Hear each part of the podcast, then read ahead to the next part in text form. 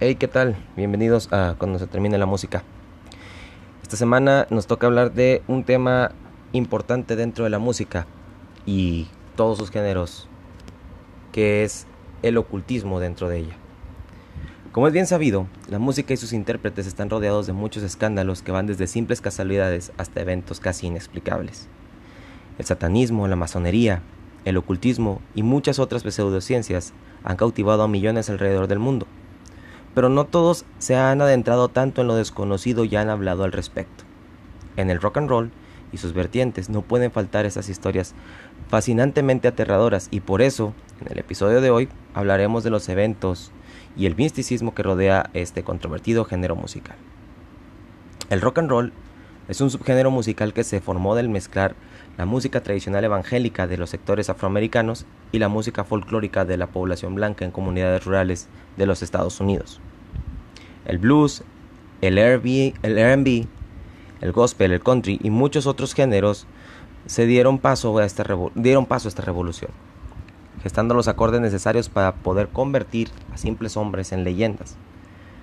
Pero siempre han circulado mitos al respecto de cómo era posible que las bandas o artistas consiguiesen una fama tan alta y repentina. Todos sabemos que el arduo trabajo y las giras promocionales hacían que los discos se vendieran durante la era analógica. José José menciona que los discos son redondos porque necesitaban de alguien que los impulsara, y ese alguien eran los promotores y los artistas. Pero algunos más preferían sospechar que los artistas e intérpretes hacían algo más oscuro que solo poner sus rostros en las revistas y en las entrevistas. Al ser un género que surgió del uso de la música de Dios, los creyentes adjudicaban todo aquello como obra de Satanás y su poder para atraer a las masas y desviar a todos los que lo escuchaban del camino del Señor. Y si bien es cierto que este género es muy famoso por su estilo de vida lleno de excesos y libertinaje, existen anécdotas de personas dentro de la música que aseguran haber sido testigos de eventos paranormales en los cuales incluso llegaron a perderse vidas. Comenzamos con la historia de Robert Johnson. Considerado el abuelo del rock and roll, fue un cantante, compositor y guitarrista estadounidense del blues, conocido como el rey del blues del Delta. Sus únicas grabaciones cerca del año 1936 y 37, muestran una notable combinación de talento para cantar, tocar la guitarra y componer canciones. A pesar de haber dejado solamente 29 temas grabados, influyó en muchas generaciones de músicos. Su misteriosa y escasamente documentada vida y su muerte a la edad de los 27 años ha dado lugar a la difusión de muchas leyendas. Se cuenta que antes de, hacer sus grabaciones solo era otro guitarrista del montón sin talento aparente. Debido a esto, se eh, considera que se desapareció durante alrededor de unos cuatro meses, aunque algunas otras fuentes afirman que fue durante más tiempo, llegando a ser cerca del año y medio. No importa cuánto tiempo se haya desaparecido, se especula que durante ese lapso participó en un suceso paranormal el cual afirman en el cruce de la 49 y la 61 en el estado de Mississippi le vendió su alma al diablo para convertirse en el mejor guitarrista de blues de ese entonces. Nadie sabe si es verdad o no, pero muchos afirman que a su retorno a los escenarios contaba con una técnica y estilo muy superior al que tenía con anterioridad. Después de varios años actuando por todo el sur de Estados Unidos, tuvo la oportunidad de dejar grabadas sus 29 legendarias canciones, que son en realidad 42 grabaciones, 13 de los temas que fueron, fueron grabados dos veces, registradas en dos sesiones. La primera en un hotel en San Antonio, Texas, los días 23, 26 y 27 de noviembre del año 1936, y la segunda en un estudio de Dallas en el mismo estado de Texas, cerca de la fecha 19 y 20 de junio de 1937. Su muerte ocurrió en circunstancias extrañas. Según las últimas investigaciones, la causa del fallecimiento más aceptada es que murió envenenado por una botella de whisky con naftalina. Aún así faltan datos para, que alimentan la leyenda. Y otros dicen que murió de neumonía, algunos más mencionan que murió de sífilis, otros que fue asesinado con arma de fuego, pero jamás se ha, sabido cuál a ciencia cierta fue su muerte. Y esto se debe a que su certificado de defunción solamente revela que falleció el 16 de agosto de 1938 en el estado en Greenwood, en el estado de Mississippi, y que no hubo autopsia. Robert desafortunadamente fue el primero en ser parte de la amplia lista de integrantes del Club de los 27, en el cual la mayoría de los integrantes también se vio envuelto en muchos, muchos eventos misteriosos. Jimmy Page, uno de los más notorios músicos en tener vínculos con lo oculto, compartió una fascinación por los libros de magia negra y brujería desde que tenía 15 años, a ser fan del escritor, ocultista, mago ceremonial, poeta erótico y montañista aficionado Alistair la Bestia Crowley. Fue integrante de, de una banda durante la década de los 60 llamada The Yardbirds, pero no fue hasta finales de la década cuando formó parte de la legendaria banda Led Zeppelin, donde sus relaciones con el ocultismo fueron más notorias. Una de ellas fue su idea de elegir símbolos paganos para representar a los integrantes de la banda y que se encontraban en un antiguo libro de hechicería del cual Page era dueño. Si bien los sigilos utilizados por los integrantes pertenecían a varias culturas, entre ellas la egipcia y los celtas, el símbolo que utilizaba Page era un poco más siniestro. Por sus siglas ZOSO, se afirma que él mismo había creado ese sigilo, aunque muchas otras personas lo han encontrado en varios libros y aseguran que su significado es asociado con el dios Saturno, el cual, dentro del esoterismo, es vinculado con Satanás, y que también es vinculado con el nombre de un demonio que aparece en la Ouija. Page consideraba los conciertos como un ritual en el cual mucha energía era liberada, al igual que en los ritos antiguos que generalmente iban de la mano con orgías y abuso de drogas, por los cuales Alistair Crowley era muy conocido. Compró la casa donde habitaba Crowley, ubicada en el cerca del mítico lago Ness, y en el cual se afirma sus cimientos son de una antigua iglesia que fue quemada con sus integrantes dentro. En esta casa se filmó buena parte de la película Led Zeppelin The Song Remains the Same, en la cual eh, Page incluyó también ciertos mantras, mismos que utilizó también como una especie de hechizo para la fortuna o el éxito de la banda en su tercer álbum. Las frases Do What You Will y Somewhat It Be fueron parte de lo que serían sus principales sigilos o encantamientos escondidos. La primera frase era una especie eh, de mantra con un significado referente a encontrar nuestro destino y ser felices cumpliéndolo. La segunda frase hacía referencia a lo que muchas personas mencionaban en rituales como y que sea lo que y que se haga lo que se ha dicho. Muchos confundían el significado de la primera frase con el libertinaje y los excesos característicos de la época. Incluso otras bandas, como Eddie and the Hot Rods, también eran fans, de Alistair, tanto que se inspiraron en su frase para componer el tema Do Anything You Wanna Do, el cual fue un hit de la banda, llegando al top 10 de popularidad en 1977. Este mismo grupo lanzó el sencillo y puso en su portada una fotografía de Crowley, solo que su imagen, algo espectral, les parecía un tanto agresiva para el pop un poco más amable que ellos manejaban, por lo que su manager decidió que le pusieran unas orejas de Mickey Mouse para atenuar su agresividad.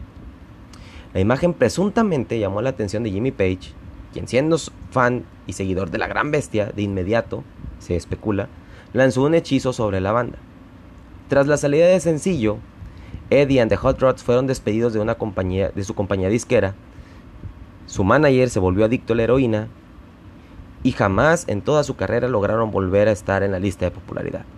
Los comentarios que les hacían con respecto a lo que habían hecho era no debieron meterse con Crowley. Muchas tragedias circularon alrededor de lo que era la banda de Led Zeppelin. El hijo de Robert Plant, Karek, a sus 5 años de edad, falleció de una repentina infección estomacal mientras se encontraban por una gira con su tercer disco o álbum, el cual sospechosamente no contaba con ninguna letra o nombre alusivo a la banda en su portada y se vendía prácticamente como pan caliente. Nadie sabe ni tiene eh, alguna ciencia cierta del por qué era tan exitoso, a lo que muchos le atribuyen los mantras que escribió Jimmy Page en, su, en los discos, al ser una especie de hechizo para traerle éxito a la banda.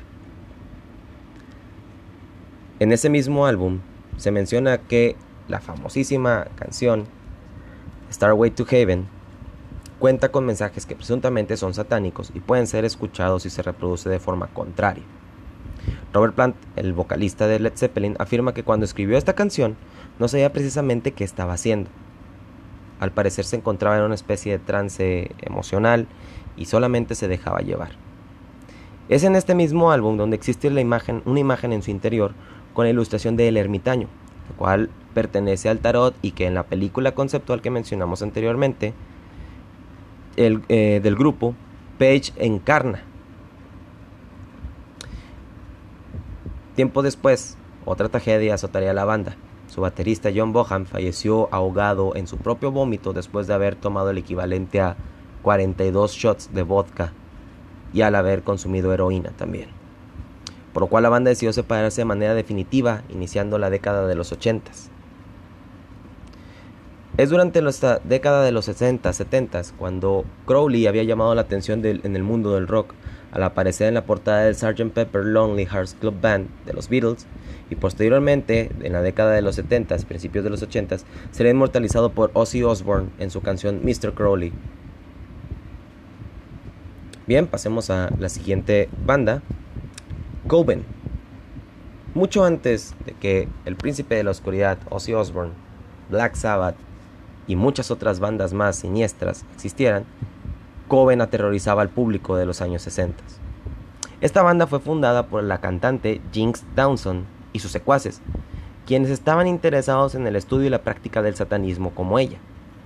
A pesar de que la iglesia de Satán había sido fundada en 1966 por Anton Levy, el grupo declaró no conocer las actividades ni la filosofía del culto.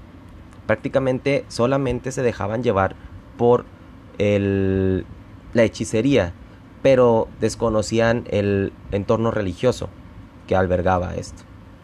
En el 69 el grupo consiguió un contrato con la disquera Mercury, el cual firmaron con su propia sangre, literalmente, y lanzaron el álbum Witchcraft Destroyed Minds and Reaped Souls.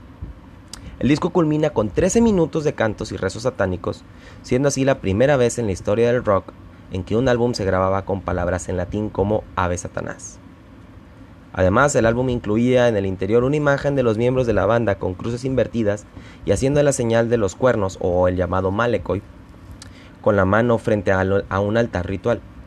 También esta fue la primera vez en que esa imagen de los cuernos quedaría asociada al rock, muchos años antes de que Ronnie James Dio o Gene Simmons se les ocurriera. Dio fue muy famoso al, utilizar esa eh, seña o símbolo, ya que según su propia voz su abuela lo hacía en el pueblo para evitar lo que es llamado como el mal de ojo. El Malekoi, no recuerdo bien si es su pronunciación correcta, fue adoptada por él al momento de presentarse en los escenarios debido a que estaba frente a muchas personas y al ser una persona un poco eh, creyente de todo ese tipo de tradiciones, decidió adoptar esa tradición por parte de su abuela y la reflejaba en lo que eran sus conciertos. Coven fue la primera banda que elaboró la temática ocultista y satanista, antes de los propios Black Sabbath, que casualmente lanzarían su álbum debut unos meses después en 1970. Curiosamente, el bajista de Coven se llamaba Oz Osborne, y no, no es el Ozzy que nosotros conocemos. Simple y sencillamente fue una casualidad más. Y el primer track del álbum, junto a mucha casualidad más también, llevaba por título Black Sabbath. Hablando de esta icónica banda, pasaremos a lo que sería el suceso más, o uno de los sucesos más icónicos y también trascendentales dentro de la música. Black Sabbath. Con escuchar el nombre uno inmediatamente sabe que no estamos hablando de temas precisamente puros. Este cuarteto fue sumamente exitoso en la década de los 70 al ser integrado por jóvenes alrededor de los 20 años que vivían en la triste y negra ciudad industrial de Birmingham en Inglaterra. Ciudad donde muchos artistas como el vocalista de Judas Priest, eh, Led Zeppelin y muchas otras bandas más surgieron. Después del despido de sus dos integrantes y un nombre completamente extenso y muy difícil de pronunciar, sus cuatro integrantes originales quedaron consolidados en, en una banda a la cual denominaron Earth para dar inicio a sus presentaciones en bares y recintos locales a finales de los 60. Su icónico guitarrista Tony Iommi trabajaba como soldador en una de las fábricas de la ciudad, hasta que cierto día debido a que sentía la necesidad de renunciar a su trabajo, fue colocado en una área de prensas cortando metal. Tony no tenía ningún conocimiento acerca de cómo manejar la máquina y en un desafortunado accidente, la prensa le cortó las puntas de su dedo cordial y anular de la mano derecha. La depresión inmediatamente llegó al guitarrista zurdo, que consideró que su floreciente carrera musical había terminado en ese instante. Pero, debido a su ímpetu y terquedad, se realizó sus propias prótesis utilizando cera o plástico de la mano que con los dedos de la mano izquierda y eh, al parecer cuero que ellos mismos sus, sus compañeros Butler eh, y Ozzy le ayudaban a, construir al momento de tocar su guitarra notó que el tono original de, afinación que era en la sexta cuerda mi y así sucesivamente o el tono de mi estaba causándole dolor en los dedos decidió bajar el tono de afinación. Sin querer, este accidente le dio el sonido característico a la banda al tocar lo que en el medievo se conocía como el acorde del diablo. Estos tonos siniestros que podemos percibir al momento de escuchar cualquier canción de Black Sabbath y muchas bandas eh, del doom metal en estos, en estos años o en años posteriores. Esto del acorde del diablo hace referencia al intervalo del tritono, una cuarta o aumentada o una quinta disminuida, que de manera natural ocurre entre las notas fa y si o entre el cuarto y séptimo grado de cualquier escala mayor, siendo el segundo y el sexto grado en escala menor. Este acorde fue prohibido en el medievo por los, eh, las personas que tocaban el laúd al ser considerado un tono siniestro y que invocaba presencias nebrosas al momento de que los intérpretes tocaban esas canciones. Según la banda, la canción Black Sabbath, de su primer disco, fue inspirada por una experiencia que Casey Butler, bajista y brujo aficionado de la banda, tuvo con Ozzy Osbourne. Durante aquellos años, Casey Butler pintó su apartamento de negro mate colocando varios crucifijos invertidos y poniendo muchas imágenes de Satanás y otros demonios en sus paredes. Asimismo, también dibujaba eh, cruces invertidas y hacía muchas cosas extrañas y rituales dentro de su cuarto. Osborne llegó un día con un libro muy muy antiguo en el cual en una entrevista Butler menciona que cautivó mucho a los dos miembros y trataba acerca de brujería. Ozzy le entregó el libro a Butler y él leyó el libro y lo puso en un estante antes de ir a dormir en una noche. Se menciona que cerca de la medianoche, Butler despertó y encontró una figura grande de color negro al pie del final de su cama. La figura desapareció y Butler fue a buscar el libro, el cual también había desaparecido. Entonces, la mañana siguiente le contó lo ocurrido a Ozzy Osbourne, el cual se inspiró para hacer la letra de la canción y que tiempo después serviría también para cambiar el nombre de la banda. Otra persona que no tiene nada que ver con la música, pero sí con el entorno musical, es Patricia Neely. Patricia era una reportera de la revista Jazz and Pop en los años 60. También era una de esas groupies obsesionadas con el rey lagarto Jim Morrison. Y como no, era una persona que atraía a muchas mujeres durante esos años ser uno de los intérpretes y sex symbols de la época. Todo esto se incrementó, eh, su obsesión por él, el día que pudo entrevistar al cantante de Doors. Y como toda buena persona obsesiva o obsesionada con el rey lagarto durante mucho tiempo, logró hacer contacto con él en todos los sentidos. Después de unas noches de sexo casual, se dice que Patricia, cuya obsesión también compartía por la brujería y la magia negra, emprendió toda una serie de rituales para hacer que el rey lagarto quedara unido con ella para siempre. Esto consistía desde poner pociones mágicas de amor en sus bebidas, clavar alfileres en una vela vudú, hasta pintar con símbolos mágicos en las paredes usando las mismas bebidas o cualquier otro fluido, si me pueden entender, para poder mantener atado a su hombre. Claro, como toda mujer obsesionada, también era extremadamente celosa Y no precisamente mujer, puede ser también cualquier hombre. Así que ante las negativas de Jim o sus coqueteos con otras mujeres, Patricia no dudaba en hacer uso de toda clase de armas filosas u objetos puntiagudos que pudieran atacar o amenazar al propio Morrison y que estuvieran al alcance de ella. La gente de los estudios Electra, sus amigos y hasta la entonces novia de Morrison, Pamela Curson, eran víctimas de sus amenazas. Incluso se menciona que Patricia tenía vigilada con eh, una amiga que vivía cerca de un departamento de la pareja, Morrison y Pamela. Alimentando la teoría de que Morrison fue asesinado por Pamela Kenley, pues hay quienes aseguran que dentro del baño donde fue encontrado Jim se encontró una playera ensangrentada el día de su muerte. La leyenda cuenta que después de varios meses de este tórdido romance, Patricia y Jim se casaron, entre comillas, en un ritual celta firmado firmando un documento con su propia sangre y ante testigos de los cuales jamás se ha revelado su identidad. Esta ceremonia se escenificó en la propia, eh, por la propia Patricia en la película de Oliver Stone sobre los Doors, la cual es una eh, muy muy mala adaptación de, de, lo que era Jim con la banda y todo eso. Si la han visto, no la recomienden, si no la han visto, no se la recomiendo. Morrison nunca se tomó muy en serio dicho rito y en su testamento estipuló que él era soltero y no tenía hijos. Ah, porque además de todo esto, Patricia aseguraba que estaba embarazada de Morrison y que había abortado ese bebé porque era un hijo no deseado. A pesar de que la ceremonia no tuvo un carácter legal, Nelly añadió el apellido Morrison a su nombre, de quien decía le había dedicado poemas y se refería a ella como mi esposa Patricia. Para el infortunio de la asesinada Groupie, Morrison solo tuvo un gran amor, que todos sabemos era Pamela Curson, a quien le dejó todas sus posesiones materiales. Patricia sigue sacando partido de su supuesto matrimonio, publicando libros y dando entrevistas a diestra y siniestra. Eagles y el Hotel California. Todos hemos escuchado esta famosa canción.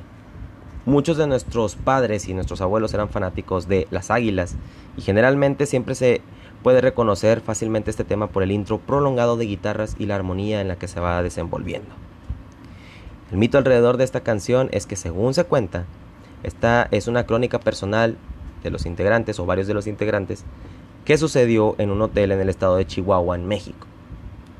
El edificio existe y según las leyendas, en la portada del álbum homónimo aparece una figura borrosa en una ventana, la cual afirman no se encontraba en aquel día donde se tomó la fotografía y pertenece a la presencia que se menciona en la canción. Otras fuentes afirman que el tema se trata del edificio donde se encontraba ubicada la iglesia de Satán, que mencionamos antes también. Parte de la letra dice que hay una reunión en un banquete en la cámara del gran maestro, donde apuñalan a la bestia con filosos cuchillos, pero no pueden matarla.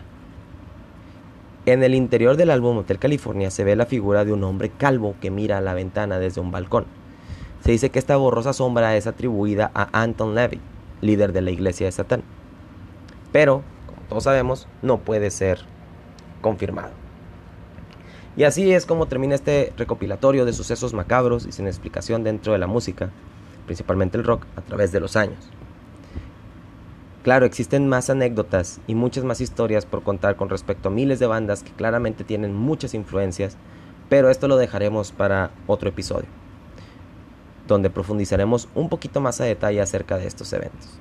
No sin antes, me despido mencionando que te agradecería mucho que compartieras este podcast, que se lo recomendaras a tus amigos y que apoyaras el canal donde se estarán transmitiendo los siguientes episodios. Esperemos que esto sea un contenido de su agrado y nos vemos la siguiente semana. Que no se nos termine la música. Hasta luego.